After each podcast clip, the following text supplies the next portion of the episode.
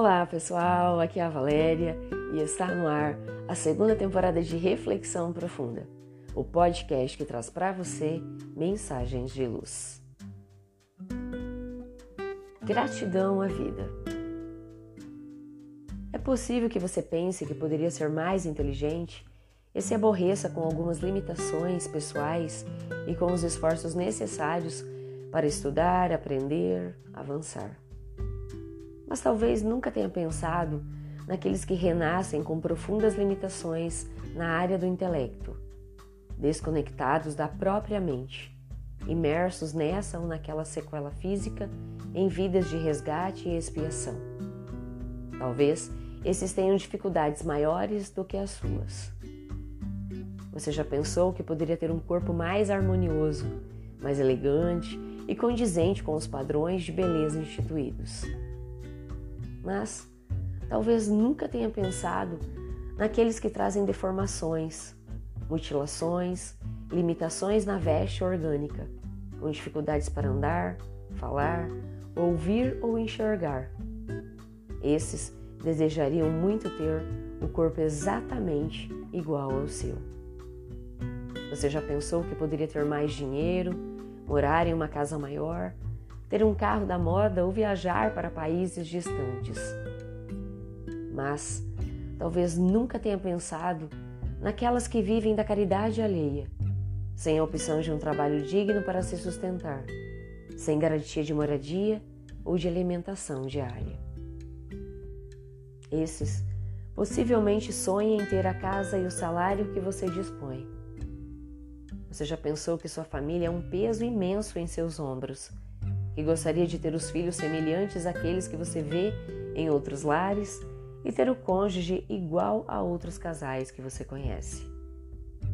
Mas talvez nunca tenha pensado naqueles que vivem só, sem família, sem alguém para dizer oi ao chegar em casa, para dividir suas frustrações e seus sonhos, ou para compartilhar a mesa de refeições.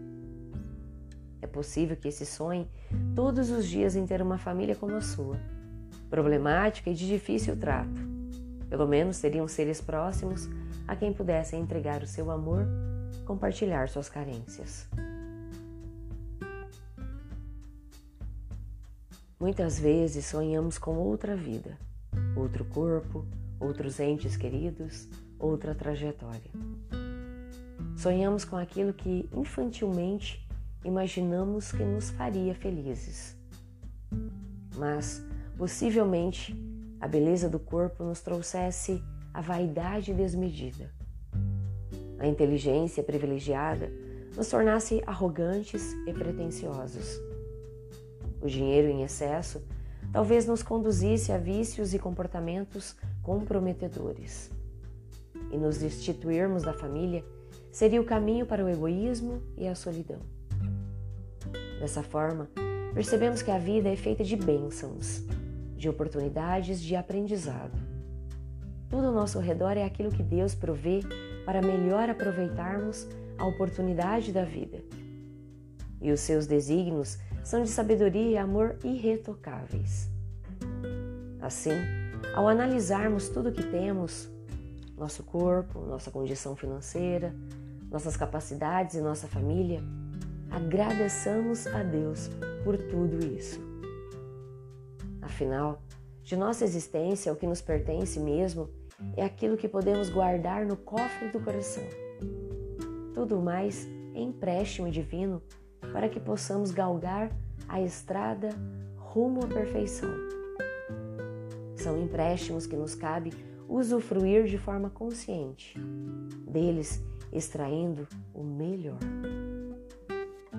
Pensemos nisso. Fonte, site Momento Espírita.